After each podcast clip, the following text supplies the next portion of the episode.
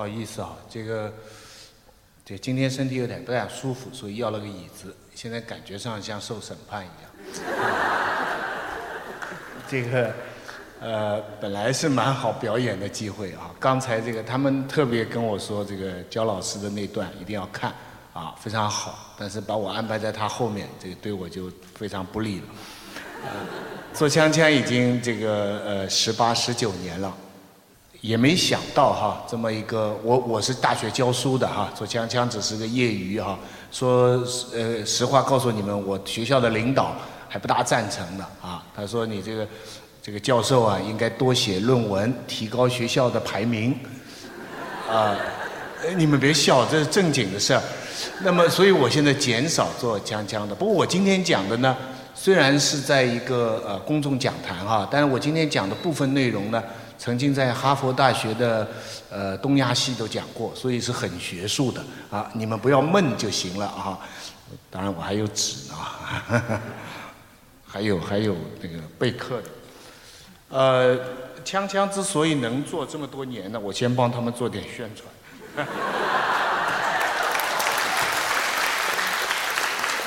锵锵能做这么多年呢，主要因为两个原因。第一个原因就是因为各位的努力啊。呃，中国的这个国力啊，在过去的十九年啊，这个 GDP 增长了十倍啊。大家知道，一九九七的时候是一万亿美金啊，现在是十一万亿啊，啊，这是真的不开玩笑。这个在不仅是在中国历史上，这是发展最快的一个时期，而且在人类历史上都是没有出现过的这种情况，就是这么大面积的人口。啊，所以他们现在很多人怀疑中国的很多事情，我一点都不怀疑，全都可能。这是一片神奇的土地，对不对？啊。第二呢，我们这个节目之所以能做下来呢，要靠了一个网络。北岛以前写过首诗啊，那个诗名两个字叫“生活”，诗的内容只有一个字叫“网”，句号。他当时讲的是中国的人伦关系，没想到变成惊人的预言。同大大大家知道对不对？网对我们今天有多重要，对不对？早上起来他们都说了，手机是身体的一个器官，对吧？不摸头不摸脚，先摸手机，这样啊啊，网的这个这个作用非常大。但是这个网啊上去了以后，我也要慢慢的琢磨这个网上的这个一些规律啊，网络上面有一些什么规律。呃，上个礼拜啊，我又被他们拉去锵锵做了四集节目，每一集的话题啊都很重要。一集是讲雄安新区，这雄安新区怎么说呢？呃，问我有什么看法呢？我说我最感兴趣的就那四个字叫千年大计。他说：“你为什么感兴趣呢？”我说：“我因为，我总觉得这个口号比较少提。另外一件事情呢，是讲的是人民的名义，啊，这跟我们今天的话题有关，我等一下会提到。另外呢，还讲了两件小事情。一件小事情呢，是河南的有一个县呐，有三十多个初中生啊，说是被奸淫，有说是呃邪，就是被强逼的卖淫。”也有说是强奸，据说这个犯罪的就是这个强奸他们的，或者说是那个那个怎么来说，这不能不都不能叫嫖客了，反正那个坏人呐，那坏人据说是那个呃人大代表跟当地的企业家，那这个新闻是非常非常的震撼，当然很快网上又不见了，但事情是有的，是当地公安局都有有有有登出来，我发现网上有个定律。三样东西是最引起大家注意的，一个就是 sex，第二个就是穷富的矛盾，第三个是官民的矛盾。那另外还有一件事情叫聊城乳母案，大家知道对不对？好，这个乳母案呢，还是一样的道理，在我看来，一刀捅出三个大问题。第一个大问题是高利贷，高利贷哈。在香港的法律哈，你借高利贷超过利息百分之六十就是犯法，可是在中国呢，超过百分之三十五叫不算。你借哈，你借百分之一百的利息，超过百分之三十五不算，但是没有说放高利贷的人犯法，大家明白？因为他不犯法，所以他去用任何方法逼债，警察可以不管。你看高利贷这是全国多大的问题啊！那大家你看网络上一看，你们一看一个人是讨债的，一个人是还债的，你们同情谁呀？肯定同情还债的了，对不对？还债的比较，我们大家都是欠债多嘛，对不对？没有，没有多少人是发放高利贷的，在座有举手，我也看不见。OK，啊，那第一个这是穷富问题又出现了。第二，这件事情大家很愤慨，是警察到场了。警察到场只说了一句：“你们讨债归讨债，不要打人就行了。”然后就走了，直接导致了接下来的命案。现在警察也在审查。你看，这又是一个官民的矛盾的情绪，对不对？当然，第三个，这个 sex 就更奇怪了。大家知道，他乳母，乳母这个事情啊，其实中国人天天干。我们的国骂是什么？大家知道我们的国骂是什么？啊，英文里边都是 F 打头，F 的就是你啊。中国人从来不 F 你的，中国人一 F 就 F 到。啊，你爸爸的爱人身上去了。香港没有学生啊，自称香港是另一个民族，他鼓吹港独嘛。我说你们拍拍头，你骂人怎么骂的？他一算，哎，跟北京人骂的一样。就凭这一点，你就没法港独了啊！就一模一样的一个民族，大家都是口头说说，哪有谁真做啊？这个里边这个细节我不重复了，你们我相信各位都知道哈。这里边逼债的人做了什么样的行为？这种事情，我说开玩笑的，法庭怎么判？因为这牵涉到中国人的宗教啊。在中国，中国人的宗教就是祖宗啊。你怎么可以？你怎么可以这样对一个人的母亲？难怪这些法律的人呢，就完全没有文化的常识哈。但是我我我我今天的讲座不是为了评论这些，我只是说，你看现在大事情我们不讲，这些小事情在网上最热的事情，它都贯穿了我刚才讲的三个焦点。就是贫富矛盾、官民矛盾，还有就是性别的问题，这个性的斗争、两性的这个这个东西呢，其实不是现在开始的，呃，古代其实就有穷富矛盾，大家知道“路有冻死骨”，对吧？那个官民矛盾，大家就是说只只准州官放火，不准百姓点灯。但是最完整，这个呃，我我概括一个规律，叫穷比富好。民比官好，多比少好的这个三个游戏规则，最完整体现的就是你们看没看过一个电影叫《建国大业》啊？那个时候呢，真的是中国人哈，第一讨厌国民党老百姓，对不对？第二，穷人要反有钱人，打倒地主；第三，这是大部分人的意志。所以这个今天网络上的意识形态呢？在某种程度上，叫不忘初心啊！大家有没有看过这个巴金的小说《家》？你把《家》的所有的人物按年龄排一个表呢，你就发现比决心大的都是坏的，比决心小的都是好的。原来是一个进化论的图解。然后你把曹禺的《日出》啊，大家知道曹禺有个戏叫《日出》，看过没有？《日出》的人物全排一个表。你按他们的经济收入排表，最有钱的是金巴啦、潘岳庭啦，然后中间陈白露啦，下面穷的黄醒山、小东西啦。你排了个表，你就发现了，以陈白露为界限，比陈白露有钱的全是坏的，比陈白露穷的全是好的。这一种有钱的人是坏的，穷人是好的这种意识形态，在我们今天的网上，而几十年来是非常根深蒂固的。所以在四九年以后，它延续。多比少好，当然也延续。大家知道，多总比少好，这个太太容易理解。唯独一个东西要改，就什么改？就是民比官好，不行，因为官换了，官换换成新中国了。所以到了四九年以后，我们这个国家的意识形态面临的一个巨大的任务，就是要扭转。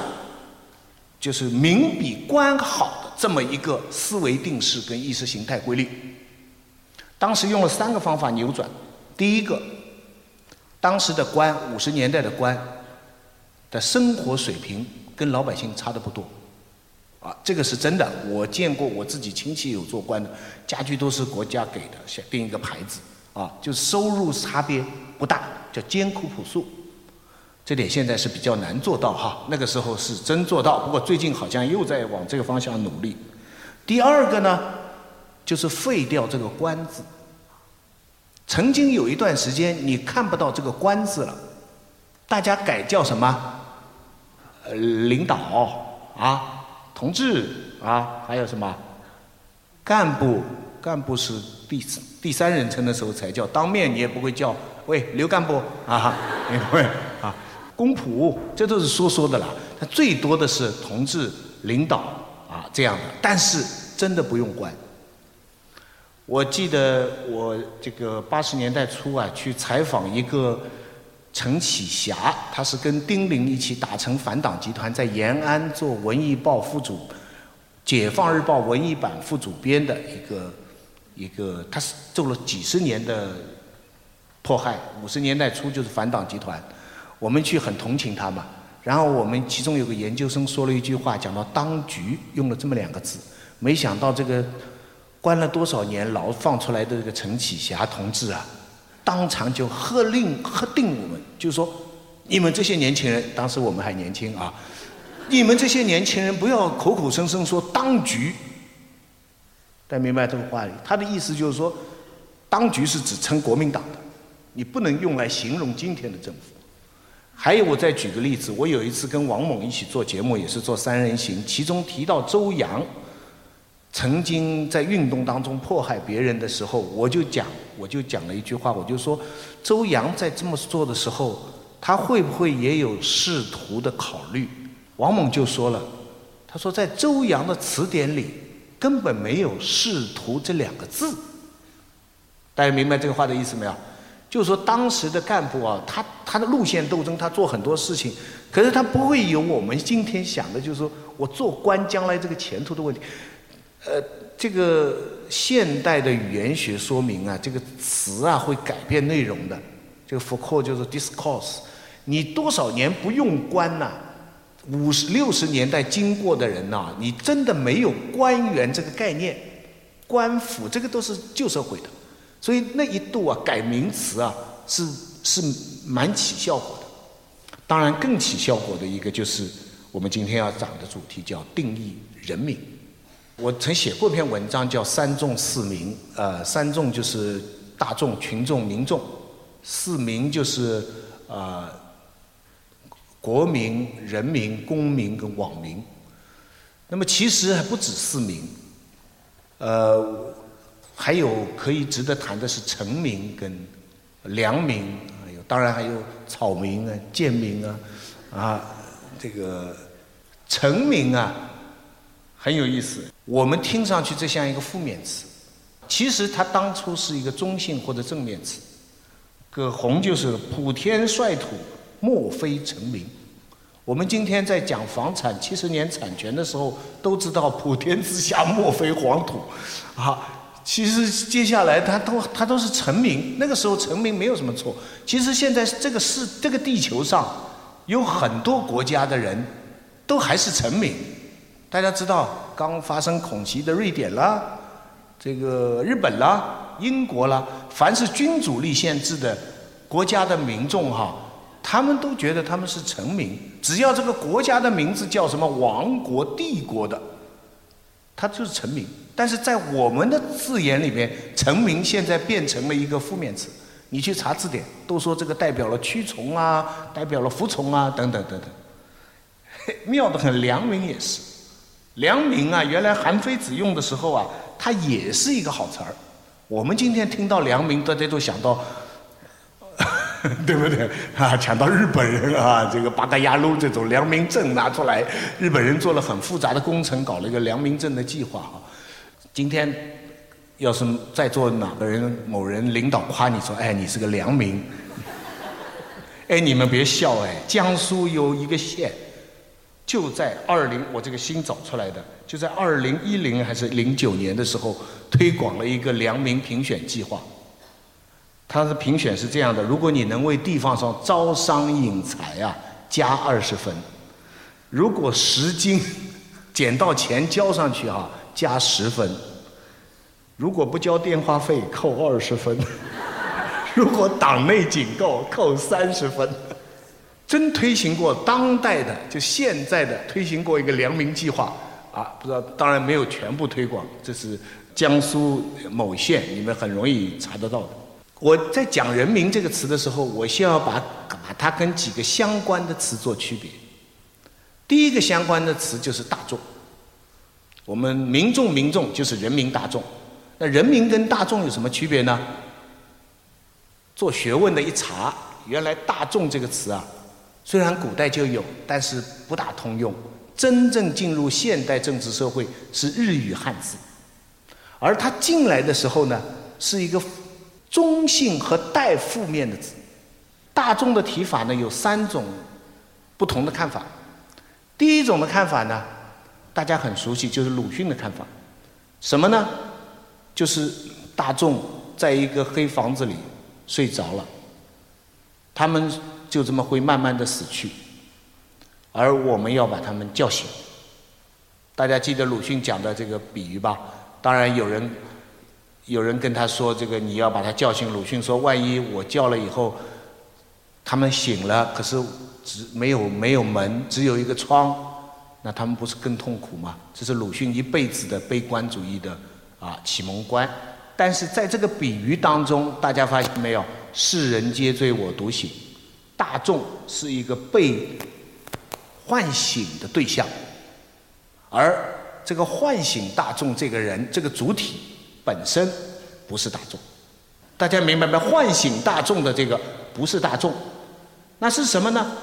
我们今天客观的来说，就是精英，啊，就是知识分子，也包括早期的。国民党、共产党，啊，所有这些人当时都是精英。那鲁迅的这个观念，而且当时的人数悬殊是非常厉害的。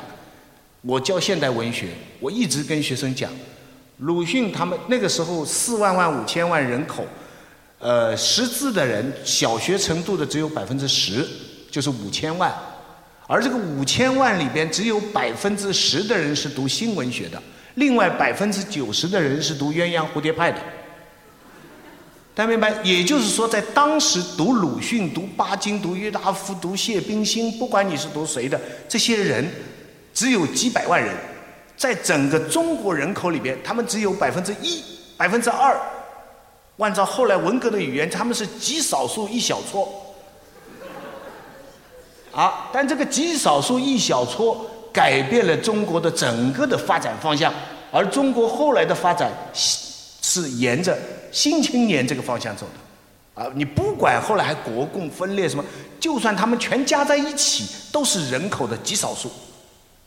这个是在文化程度上来规定，这个当然跟今天的情况是完全不可同日而语。今天的网民有七亿多，好，这个人数是非常吓人。直到六六年。大家记住这个数字，直到六六年毛主席接见红卫兵的时候，全中国的小学生有一亿多，中学生一千多万，所以他北京八次接见差不多把全国的中学生都洗了一遍。大学生只有六十几万，全中国。今天是什么数字啊？今天小学生还是一亿多，中学生也有一亿多。大学生有两三千万，大家知道，接下来就七百九十几万大学要毕业了，面临巨大的就业压力。仅大学毕业生就有七百多万，全世界罕见。但是你看看，这等于说中国过去的文化人口是一个金字塔，现在是一根柱子，哪天变成这样了？大家明白？小学生越来越少，大学生越来越多了啊！像台湾现在就是这个样子啊，不考大学是很难的了啊。鲁迅，大众是被精英唤醒。第二种观点，瞿秋白，大家知道瞿秋白，共产党第二任高级领导。他说：“你们这些知识分子，第一，你们用的语言都是欧化的；第二，你们用来唤醒大众的是错的。大众是革命的主力，大众是文艺的最好的文艺。因此，不是你唤醒大众，是大众要救你的问题。”这是瞿秋白的观点，三十年代就提出来的。当然，后来瞿秋白也是死得很惨，被一方面被国民党呃杀害，另外一方面因为他写的《多余的人》很精英的一篇文章，被认为是叛徒很多年。啊，今天呢，我们知道我们现在面临的是一个文化工业，这个文化工业对大众又是另外一种命名啊，另外一种定义。现在当然了，Hello Kitty 的人当然是多过一般的知识分子，对不对？所以这个是另外。但是还有第三种观点，那是梁实秋。梁实秋说：“好的艺术永远只属于少数人，《红楼梦》永远只有少数人欣赏，永远 forever，也不是千年了，万年都是这样。”他说：“当你大众能够欣赏一个东西的时候，少数人能够欣赏到更好的东西，大众永远追不上。这是三种完全不同的观点。但不管怎么样，大家发现这三种观点的大众，就像我们今天用的大众，它是一个文化概念，它不是一个人民概念。所以今天有很多人偷换概念，像郭敬明他们说他们受人民欢迎，不对，那是受大众欢迎。”大家明白？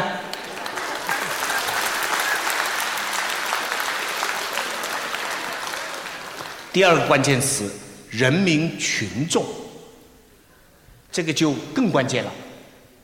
我们一般讲民众，民众，人民群众，那人民跟群众有啥关系呢？有什么分别呢？大家有想过没有？比方说，我们现在一一一房间里边有。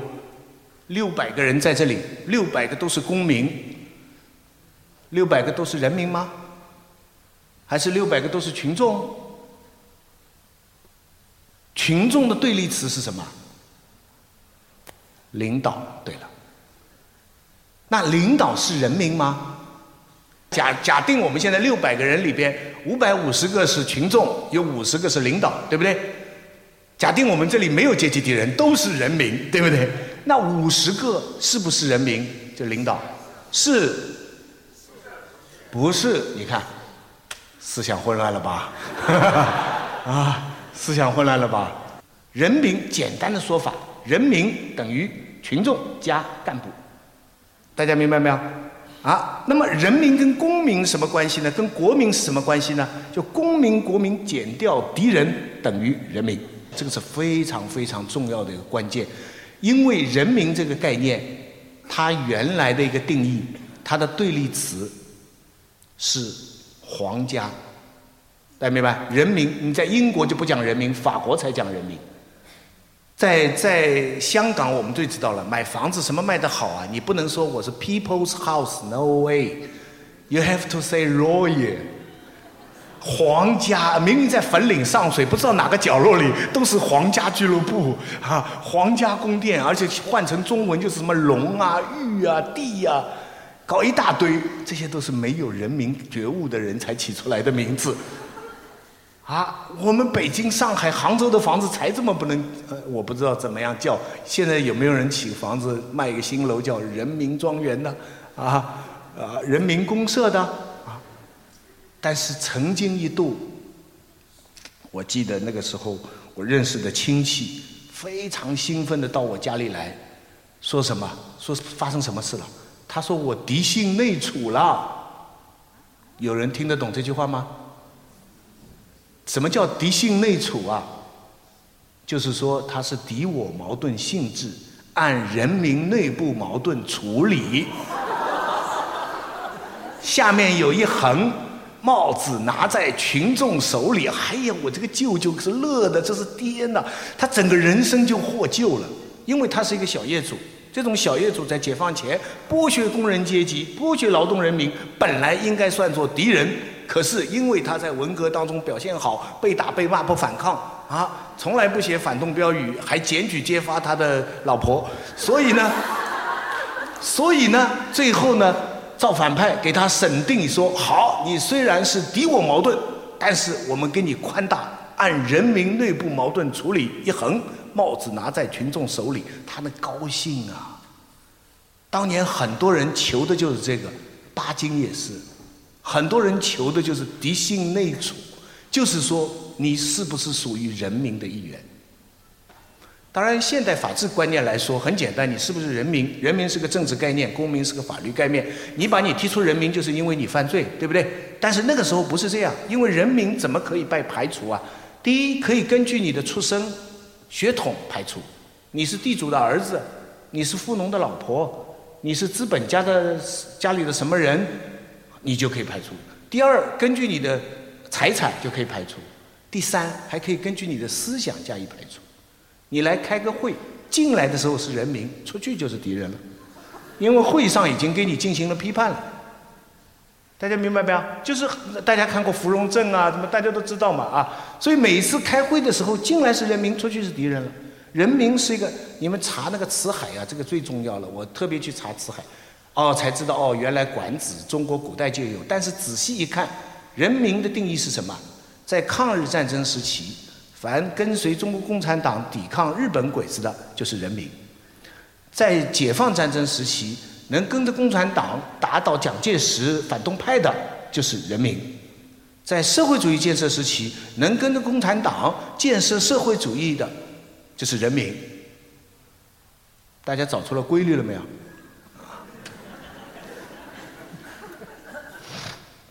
今天呢？我常常有时候去一个地方买东西办事，那个服务员印象那个态度很差。我那个时候有时候火大的时候也书生气啊，看到他上面挂着为人民服务，我就说你这个怎么这么？我等了半天了，你在旁边这个打毛线呐、玩手机啊都不理我，你们不是写为人民服务的吗？他怎么回答我？你就一个人，你是人民吗？这话说的也对，词词词海里都有规定。没有任何一个人可以说他是人民，请记住哈，人民它是一个群体概念。这句话说的很厉害，其实某我不知道他实际上是怎么样，反正他说没有一个人是，所以它是个群体概念，呃，它是个政治概念，不是个法律概念，它是一个无形的概念。公民是有形的概念，大家知道，你拿护照。我本来有，我本来有个误解，我以为一个人犯了罪啊，这个剥夺政治权利啊，也就不是公民了。你们知道，一个人剥夺了政治权利以后，还是不是公民啊？还是公民啊？哇，你们怎么法治觉悟这么高啊？他不是人民了，对不对？啊，剥夺了政治权利以后，据说他还是公民，为什么呢？因为说，如果你宣布他不是公民的话。你的管辖权就有问题了，你不可以判他刑了，就是说他不在你的管辖的范围内了。哦，原来公民这么厉害，怪不得有些人，你看那些公知啊，就喜欢公民，为什么？因为他可以拿来做挡箭牌，是吧？因为你看剥夺政治权利，我还是公民啊。那人民这个公民是一个比较死的东西，人民是一个。一个比较刚才讲了的比较橡皮筋的一个一个一个东西。我们在网上，我们是做公民呢，还是做人民？这是我想提出的一个问题。我们我有时候觉得我们应该做公民，因为公民是两大点嘛。我们有我们的权利，我们有我们的义务。如果我们犯法，我们在网上做了错事，我们受惩罚，对吧？而且这个别有用心的西方帝国主义者也是这样说的，他们把网民翻译成 netizen，啊 citizen 的改过来啊，他说他说他不不单单用 net user，他说是 netizen，那就跟 citizen 是一样的，好像他是不能被剥夺的。可是我们今天呢，我又发现我们在网上又有人民的责任。又有人民的责任，又有可能是人民的误区。误区是什么呢？就是我们那个思维习惯呐，多少年来这个这个斗争的这个这个力量啊，都在。一看到一个坏的东西啊，我们就理直气壮的出来，啊，给他加上一个帽子，然后我们在网络上，我们现实中做不到，我们在网络上把它开除出去，啊，把它变成敌人。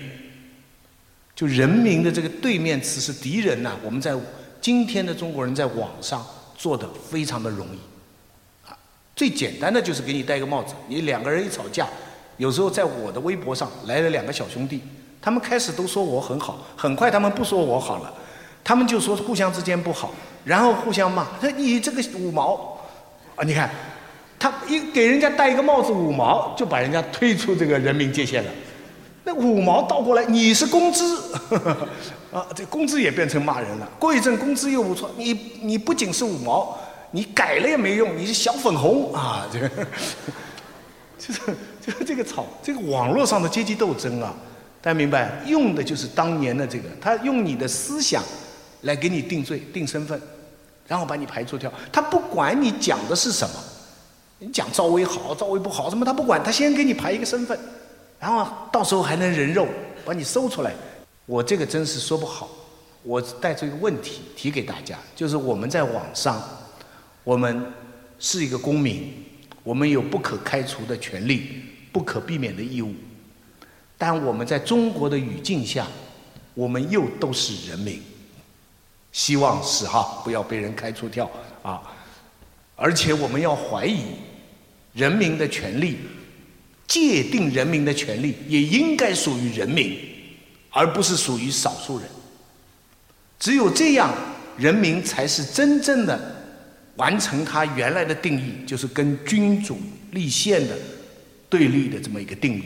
人民是作为在法律上是我们宪政的主体，啊，它是宪政的主体，它是一切授权最高法，至少在名义上，对不对？所以我们在网络上，我们要用这么一个东西，但我们又要警惕过去这么多年的这种惯性跟教训，就因为一点事情就把人家排除出去，排除少数人的目的是为了多数人恐惧，或者说了好听，是为了多数人团结。这个你们大家去看福柯的那个《疯狂与文明》就知道，人类任何阶段怎么界定病人。就是大部分所谓正常人的日常事务，最重要的事情就是怎么来界定病人、少数异端的人。另外呢，我也看到一个现象，在网络上我们呃仇富，我们讨厌有钱人，在网络上我们也不一定正确哈，就是看到官员我们会非常的反感，当然。大家知道为什么反腐这么重要？反腐反的是什么？就是有钱的官嘛，对不对？就把两条线索，而且我们最感兴趣的是贪官的情人，那不就是有钱的官员的 sex 的问题？就是把三合一啊，这个叫叫三结合啊。就网络我们的愤怒，我们日常的愤怒，其实解剖出来是有一些最基本的元素的。所以在网络上，我们仇富，我们我们仇官，我们也推崇赞成多数。可是，在座每一位仔细再想想，要是在生活当中呢？生活当中，我们谁不想多赚点钱呢？生活当中，你要是碰到你的领导，你你你会讨厌他？你敢讨厌他吗？你你你通常觉得他一笑一说话都很有风度，对不对？啊，要是正好你走出去。这样说，你走到外面，一个领导那个车跟旁边的人擦了，在网络上你就是帮旁边那个那个下岗工人，对吧？可是要是那正好是你在现实生活当中正好是你单位的领导，你怎么做啊？还有，在网络上我们都支持大多数，可在现实生活当中，我们不是谁都想做精英吗？大家明白了没有？所以这就是我们最吊诡的地方。我们在网络上仇富、仇官，支持大多数；我们在现实生活当中，我们想发财、想升官、想做精英、想做特别的人。这个矛盾是我们每个人的矛盾，啊，也是我们身为人民、公民和网民的内在矛盾。谢谢大家。